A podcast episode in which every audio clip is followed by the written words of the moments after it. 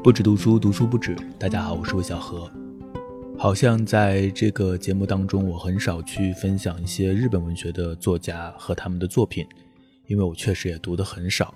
去年夏天，我连续读了好几本三岛由纪夫的小说，《潮骚》，还有《假面的告白》，包括《金阁寺》。本来想系统的读一下日本文学，接触了解一下的，但是感觉好像和三岛由纪夫不是很对付，没有形成太深刻的印象。好像也没有特别的观点可以分享，所以就放弃了这个计划，也就搁置了。最近开始读芥川龙之介，有一种相见恨晚的感觉。嗯，在日本文豪当中，好像只有芥川是我天然的感到亲近，对我的脾性的。所以今天就来分享一下芥川龙之介的一本集子。那他是在日本的这个文豪当中，这些作家当中是主要是写短篇小说比较多，所以呢，我手上的这本我读的这本《罗生门》呢，是一本他的选集，里面就收录了芥川各个时期的代表作品。作为第一次接触芥川的读者，我觉得是一个非常不错的选本。我这一本是一个黑色的封面，是文志图书出版的，翻译是竹家荣。我也有翻一些别的版本，但是我觉得这个版本我自己读起来感觉比较好，文字比较适合我吧。我也不能说到底哪一个翻译的更好，因为我也不懂日文。我只是觉得这本书的文字更加适合我。呃，我也看了一页的那个就是文库本，呃，但我还是觉得这本《罗生门》会更加好读一些。然后还有一点就是，它收录了这个芥川龙之介的各个时期的一些作品，包括他最早的一些。呃，历史的故事改编的一些小说，然后包括他后面的一些比较现实主义的小说，还有他的一些自传性的《某傻子的一生》，还有诸如《锦语》这两个比较重要的文本。那今天的节目就一起来分享一下我初次阅读芥川龙之介的感受，呃，分享一下他的这一些小说。那在开始进入芥川龙之介的这本《罗生门》之前呢，其实我。在读芥川之前，梳理了一下日本现代作家的一个年谱吧，大概的一个人物之间的关系，发现他们好像很可以和我们的民国的那一批作家放在一起对照，一下子就有了一种亲切感。我非常喜欢去看一个作家他的年龄，呃，这样子好像忽然之间，你对于作家的那个网络就有了一个比较亲切的、可感的这种。印象，下面就简单来梳理一下我们比较熟悉的一些日本的大作家。首先是森欧外和夏目漱石，夏目漱石应该是公认的日本作家当中，呃，地位最高的一位，因为很多的日本作家也都把夏目漱石放在一个很高的位置。我觉得有一点可能就是因为他是第一代人，他的资历比较老。他和森欧外呢都是六零后，就是一八六几年出生的，所以属于老前辈。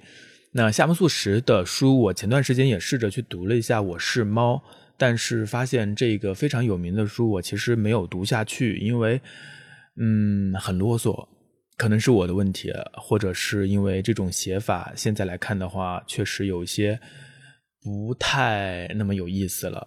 而且他写作的主题是讽刺一些小文人的这样的一些生活，我也没有特别大的兴趣。然后还有这种以猫的视角来进入这个故事，一开始还有一点猫的感觉，后面好像这个猫感也越来越弱了。所以《我是猫》这本书我没有读下去。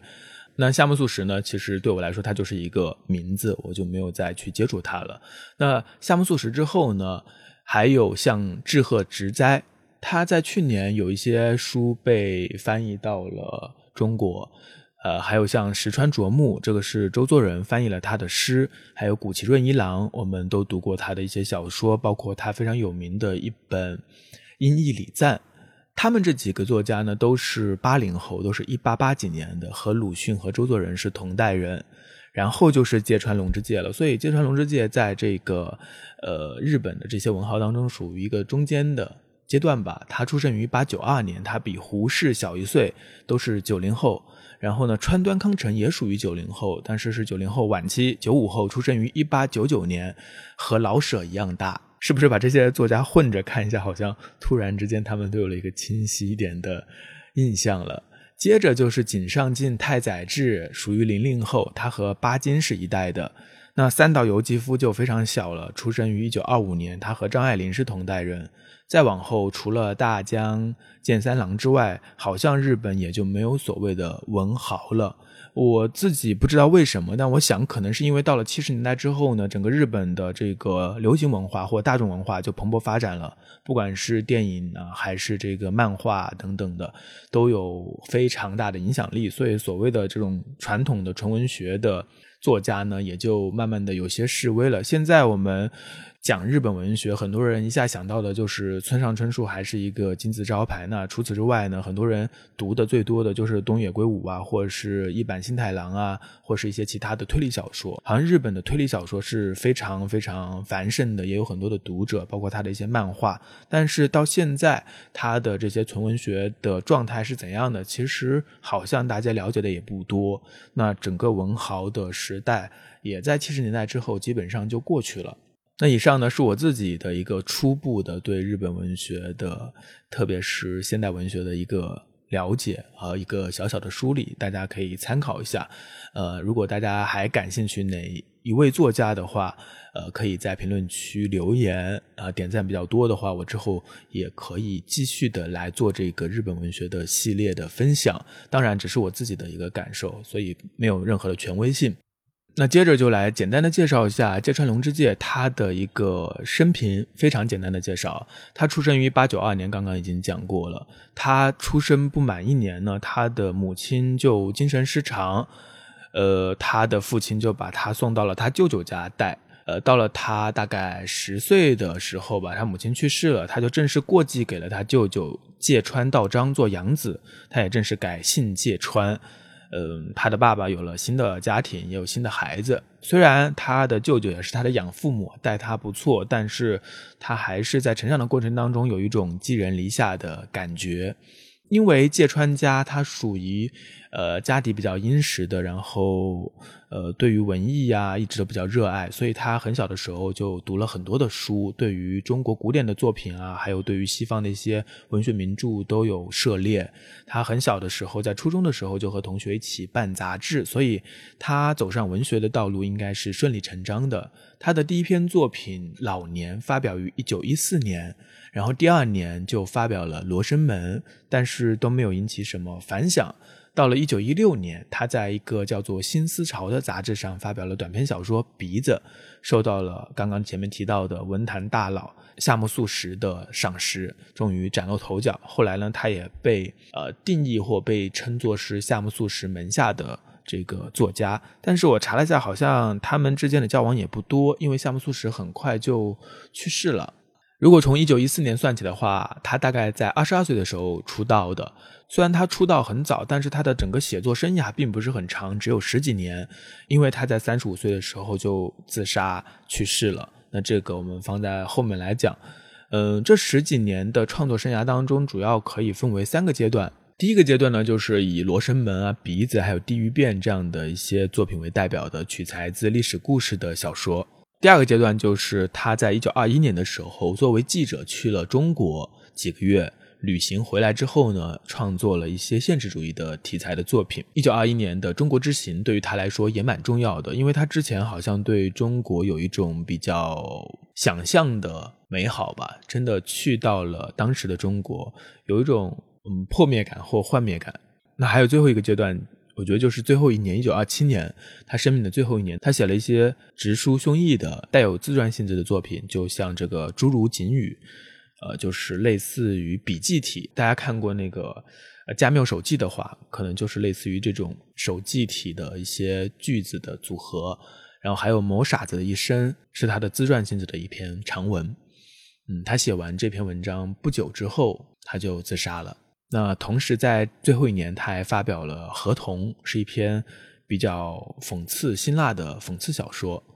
那他一生都没有写特别大的作品，比较多的都是短篇小说。呃，比较可惜的是，他到三十五岁就自杀了。三十五岁对任何一个作家来说，可能都是一个还没有完成的状态。还有很多作家可能还没有出道，还没有开始写作，但是很可惜，他就是在这个时间就去世了。关于自杀的原因有很多的说法，呃，有一些原因可能是关于他自己对于写作上的一个瓶颈。那也有人说是因为他的家庭的原因，因为他的姐夫欠了很多高利贷，然后还骗保，结果造成火灾，然后姐夫就自杀了，家里还欠了很多钱，所以他要还这个债的话，经济压力也很大。一个家庭内部的原因，包括还有整个社会变化的原因等等，包括他的一个好朋友精神失常，对他来说也是很大的打击。呃，各种原因都有吧。日本社会状况的变化呀，还有他写作上的困境啊，家庭内部的一些变化，可能都对他的自杀有影响。呃，总之他在三十五岁的这一年就服用安眠药自杀了。那么下面呢，就具体来分享一下我读到的几篇小说。首先，这本书翻开来，第一篇就是《罗生门》。呃，《罗生门》取材自日本的这个古典故事集《今昔物语》。这个小说开始于一个非常阴郁的画面，是写到在这个罗生门嘛，就是一个类似于城门的一个地方，有一个侍从在这个罗生门下面避雨。这个侍从呢，看起来是比较阴郁的一个感觉，因为前几天他被主人家辞退了，现在是一筹莫展，无处可去。整个时代背景呢，是一个非常凋敝的生活环境，民不聊生，战乱了好几年，所以他正在踌躇是不是要去做强盗。呃，这是他自己在内心当中的一个摇摆。但是当务之急，肯定还是要找个地方去过夜，这就是。第一个场景，我们可以想象得到，一个雨夜当中的，呃，有时候会出现一条闪电，然后一个人在一个荒败的城门之下，那他就走上了这个城楼，这个城楼附近有很多的死尸，堆满了死尸，啊，忽然之间，他在死人堆当中发现了一个头发发白的瘦小的一个老太婆，一个老婆子。书里是这么写的：但见那老婆子将松明插在地板缝中。然后两手伸向刚才钉尸的女尸头上，就像母猴给小猴抓虱子一样，一根一根拔起了长发，那些头发一拔就掉。他不知道这个老婆子在做什么，在尸体堆里面拔那个人的头发干什么，他就站出来和这个老婆子交涉。然后这个老婆子就说，他拔这些尸体的头发是用来做假发卖钱的。呃，老婆子说，这些死人啊，也都不是什么善主，他们只配这样对他们。那还有呢？现在也没有活路，所以这么做也是没有办法。总之是一种生存第一的一种生活哲学吧。这个侍从呢，听着听着，心里逐渐冒出了某种勇气。他要干什么呢？他剥掉了老婆子的衣服，然后粗暴地将老婆子踢倒在死尸堆里，接着就消失在了夜色之中。这就是这个故事的一个梗概。这个故事读起来有两个印象，第一个印象就是它的画面感非常强，芥川的文字有一种美感，一种阴郁的美感啊，里面有很多阴森的场景，尸体呀、拔头发呀、雨夜等等这样的一种画面，呃，读进去是很有感觉的。那另外还有一点就是，它有一些让人震撼的地方。这个侍从面对拔头发的老太婆。他的心中逐渐冒出了某种勇气。为什么他冒出了某种勇气？然后他就把这个老太婆推倒，还抢了她的衣服。他为什么要这么做？那读完之后，我们会发现这显然是一个道德故事。回头来看的话，这个侍从一开始呢，他是对未来的道路还感到很踌躇的。他不知道他要做一个好人还是做一个坏人，是呃去做强盗呢，还是怎么样？很踌躇，因为这个世界本身就是一个几乎毁坏的世界。老婆子的这个行为和话语对他而言是一个启悟时刻，一个打引号的启悟时刻吧。因为在这个不需要道德的世界呢，他无需为自己的罪责负疚。老婆子可以说给了他一个启发。那这篇小说的一个背后的观点，可能就是恶意潜藏在每个人的体内，都等待着被激发。那在这样的一个民不聊生的时代，恶更加会像传染病一样肆虐。这。篇小说，它就描述了一个恶的传染的现场，这样的一个场景，非常的有感染力。那读这本《罗生门》，或者说读芥川的很多的小说，都可以看得出来，他非常关注善恶、道德、人性、良心的问题。不仅是这一篇，后面的很多小说都是对这一主题的挖掘和变奏。所以可能正是因为他非常关注人性、关注善恶，所以他的精神可能也会更容易崩溃。那读他的这些小说，特别读这个《罗生门》这样的小说呢，就很容易让我想起美国的一位作家，一位南方作家奥康纳。我也非常喜欢奥康纳的小说，他有一本非常著名的短篇小说集叫《好人难寻》。我觉得他们的小说当中都有一种阴森的、残缺的、阴郁的美。这种美感呢，我们读这个所谓的南方小说的时候，会用哥特美学来形容。总之就是比较偏暗色调的、阴森的这样的一种美感。那拿《罗生门》这篇小说来说，它的文字是非常细腻的，雨夜、城楼、诗堆，读进去会有一种阴森的、凄惨的、凄厉的恐怖氛围。呃，从修辞的角度来说，就很令人佩服。那。为什么还说他像奥康纳呢？因为奥康纳的小说当中也往往会有一个启示时刻，并且他们都非常关注于善恶这个问题。当然，他们的解决办法不一样，因为奥康纳他是一个天主教徒，所以他的小说当中其实是有一个宗教背景在里面的。那这个芥川龙之介就没有这个背景。那除了《罗生门》呢？后面的几篇像鼻子，就是这个被夏目漱石所大为赏识的这篇小说，还有山药粥，还有地狱变，都是取材自《今昔物语》的。分别的简单的介绍一下，鼻子这个小说也是一个道德小说，它讲的是一个和尚，和尚他鼻子很长。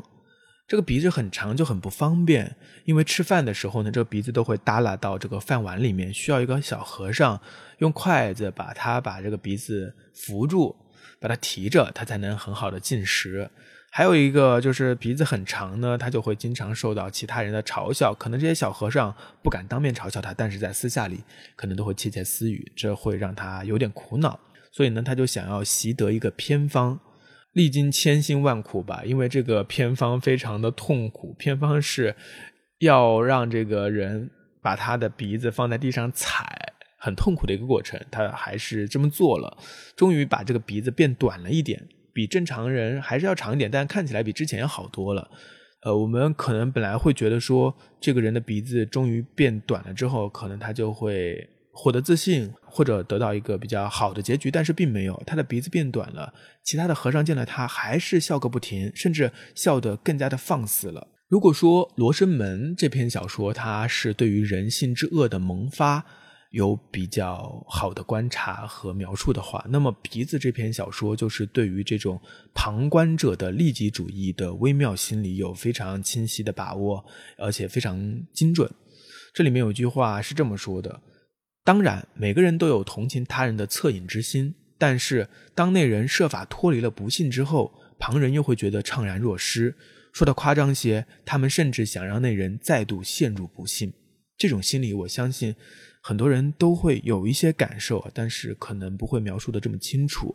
我们看到有些人他会同情一些比他弱势的人，一些比较惨的人，但是如果那个悲惨的人突然。啊，获得了某种转机的话，他反而就恼火了，他想要让他再次陷入不幸，这是人性当中的某种幽微的恶念吧。那山药粥这一篇呢，写的是一个小官，一个五品小官，他长得比较丑，比较平庸，他的梦想呢就是喝到一碗美味的山药粥。呃，对于很多比如说京城的或者是比较有钱的官员来说，是一个很简单事情，但对他来说是一个很难达到的事情，是他的梦想。有一个习武的官员，也算是比较成功的官员吧，就知道了这件事情，就说要请这个五品小官来喝山药粥，带着他去到了一个很远的地方，呃，真的让他喝到了。但是你说他好像是帮助了他吧，也可以这么说，帮他实现了他的梦想，因为他真的给他喝了很多山药粥，而且不停的给他喝，他不想喝了还要给他喝。但是这个过程其实是，嗯，有些嘲弄的。虽然他真的喝到了山药粥，但是那个滋味却苦得很。这篇小说仍然是在去发掘或是去描绘人心当中的那种幽微的恶意吧。人对于低于自己的人，有时候不只有同情，甚至有种恶作剧式的嘲弄。这个山药粥讲的就是这件事情。那鼻子呢，讲的是他可能会有同情，但是这个人好像摆脱了不幸之后呢，他又想让他陷入不幸。这些奇怪的心理，这些人性当中最幽微、最阴暗的这些部分，是芥川很感兴趣的，也是他比较擅长去写、去发掘的。地狱变这一篇呢，相比于之前的几篇，篇幅都更长一些，有一种传奇和凄厉的美。审美趣味之上，芥川他是非常愿意去写这种地平线之下的世界的，就是那些丑陋的、乖戾的人性之恶，就像我们刚刚提到的那些。然后像他的一些主人公啊，刚刚的那个五品小官，他也是长得比较丑陋、比较平庸。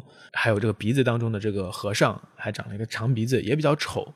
他的世界当中就没有那种传统意义上的美。那这个地狱变的故事呢？它讲的是一个艺术至上主义的一个画师为艺术殉道的故事。这个主人公就是这个画师。呃，其中最惊人的一幕呢，也是如果是拍成电影的话，是非常震撼的一幕。因为这个画师呢，他是非常骄傲的，他画东西都非常认真，投入其中，甚至可以为了他的画作而去死。他的日常生活当中也没有什么别的事情。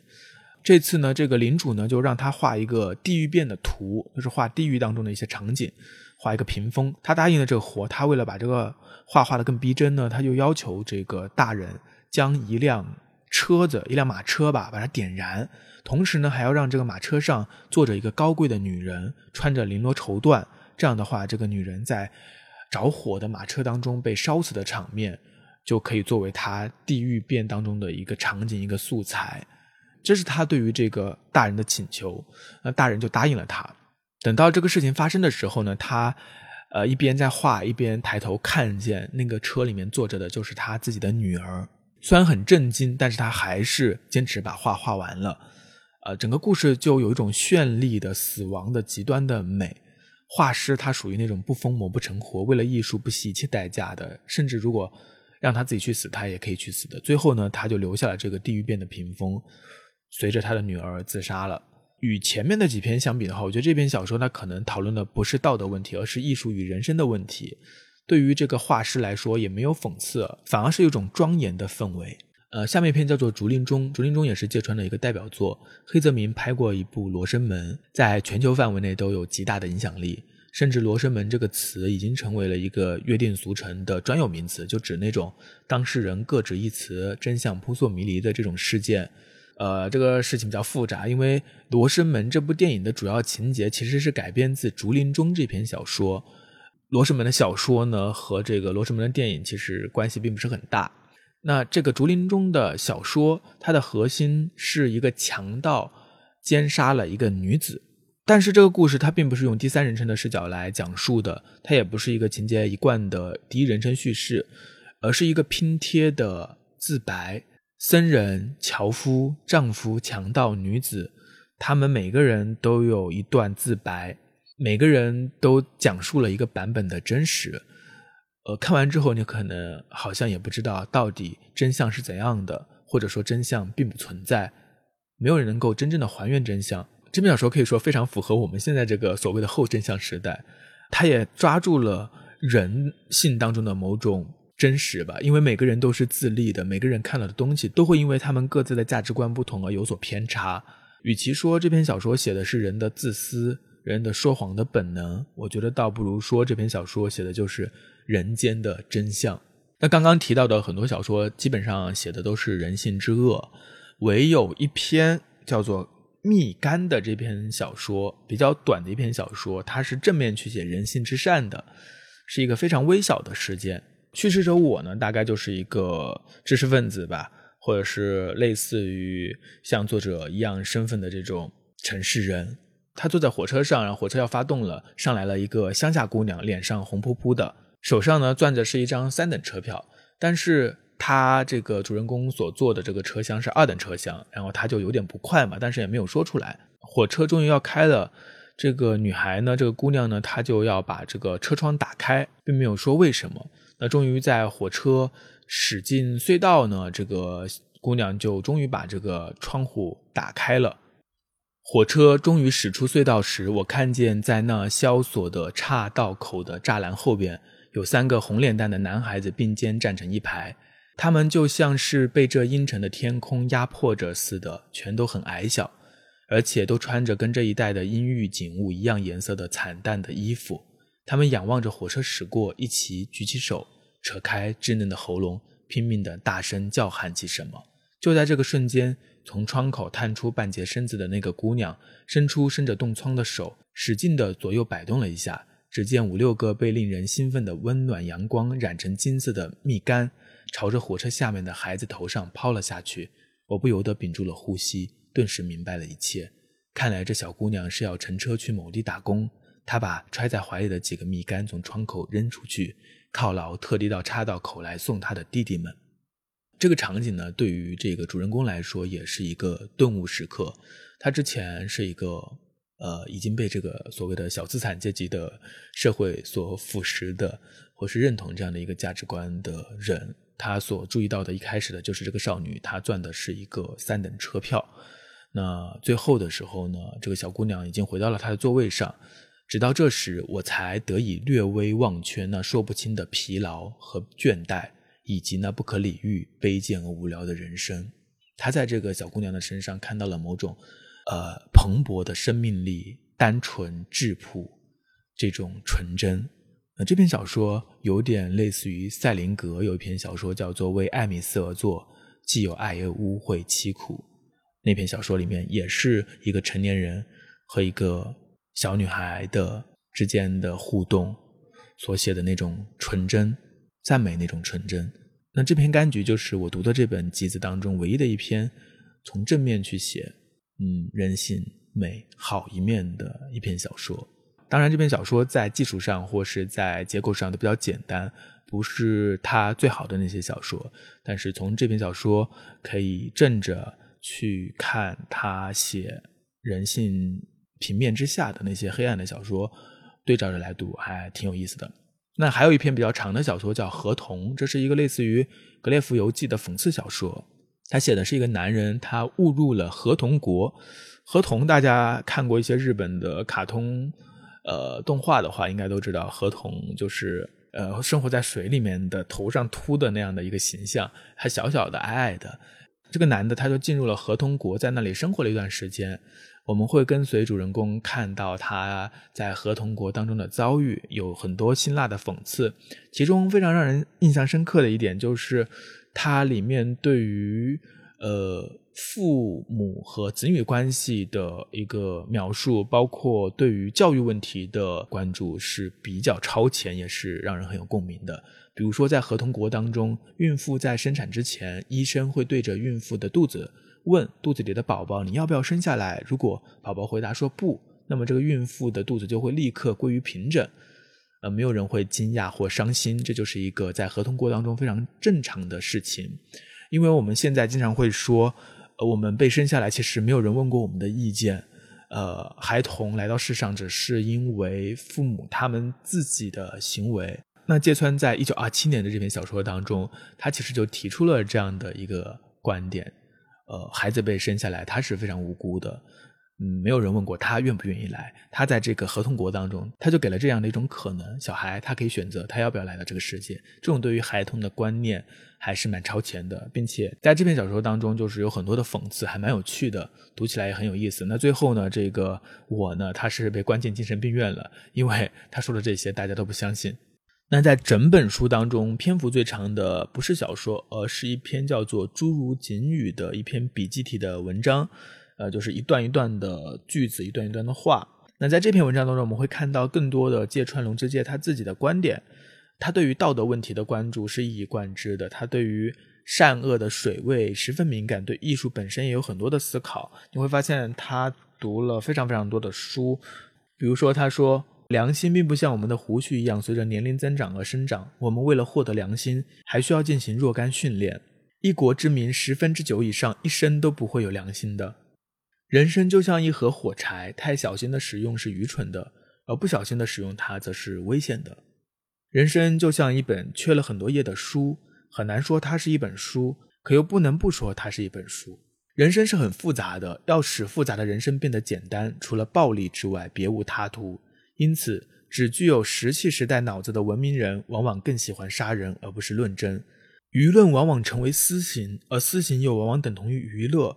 这就好比用新闻报道来代替手枪的功能一样。把暴君叫做暴君，自然是很危险的。但是现在将暴君之外的奴隶叫做奴隶，也同样是相当危险的。发现民众的愚蠢并不值得夸耀，但是发现我们自己也是民众中的一员，无论如何都是值得夸耀的。倭寇表明了我们日本人也有足以与列强为伍的能力。我们在强盗、杀戮、奸淫等方面也绝不输给来探寻黄金岛的西班牙人、葡萄牙人、荷兰人和英吉利人。自由很像山巅上的空气，对这两样弱者都是受不了的。刚刚读的这些呢，就是《诸如锦语》当中的一些句子，当然还有别的很多。你会发现他确实对于道德问题比较关注，他好像也挺受尼采的影响的。当他发现人类的丑恶是具有某种普遍性的时候，我觉得也很难不陷入某种失望吧。呃，他不像奥康纳那样还可以有一个上帝来拯救。这是关于《诸如锦语》。那关于这个芥川的整本书，他的写作呢，我自己是比较喜欢的。一个是他的文字的风格，呃，有一种美感，这种美感，修辞的美感是比较对我的胃口的。然后，另外呢，它其实不太像三岛或太宰治那样的私小说，它是很注意讲故事这件事情的，而且讲得很好。呃，我也非常喜欢他对于一些历史故事的改编，因为这些故事当中，除了刚刚提到的那种美学之外呢，还有一种传奇性，有一种冷酷，还有一种慈悲。读完之后，会有让人有一种净化的感觉。所以芥川确实挺好读的，然后我也挺喜欢。只是很可惜，他只活了三十五岁。如果他能够继续写下去的话，不知道还会创造出多少精彩的作品。当然，我们不可能假设任何没有发生的事情，呃，所以遗憾总是存在的。那反过来说，还好他也写了这么多的作品，我们还能够读到。那么今天的节目就是分享芥川的这本《罗生门》，分享我对他的小说的一个初印象。